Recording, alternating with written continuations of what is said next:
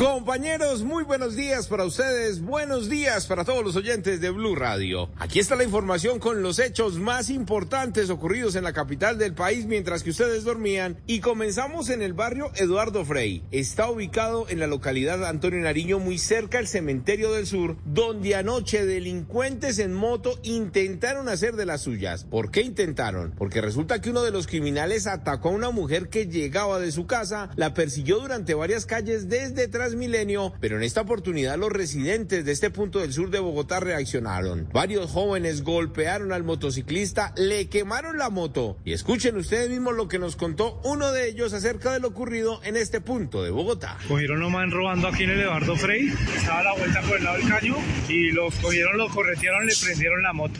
Ahí lo tienen por ahí detenido, cogieron uno.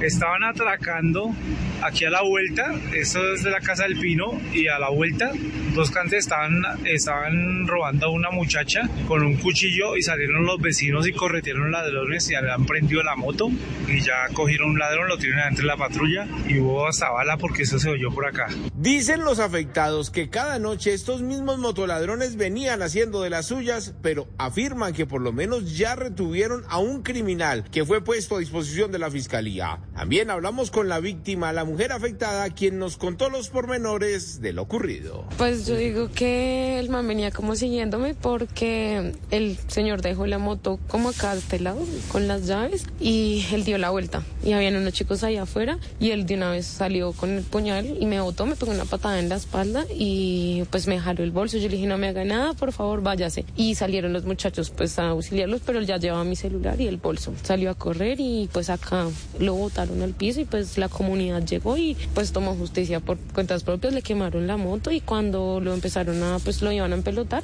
le cogieron cinco celulares. La policía trasladó al ladrón golpeado y también su motocicleta averiada, o mejor, quemada, reducida a cenizas, hasta la URI de la fiscalía donde lo están judicializando. Donde están buscando al ladrón es en el barrio Santa Isabel de la localidad de Los Mártires, con un criminal que está ingresando a las salas de belleza, se hace por cliente, se sienta como cualquiera de ellos a esperar, pero en un descuido se roba los celulares. Ha quedado registrado en varias cámaras de seguridad y ahora los residentes de este punto del centro de Bogotá le piden a la policía que verifiquen estas grabaciones y lo puedan capturar. En unos minutos más historias y más noticias con el ojo de la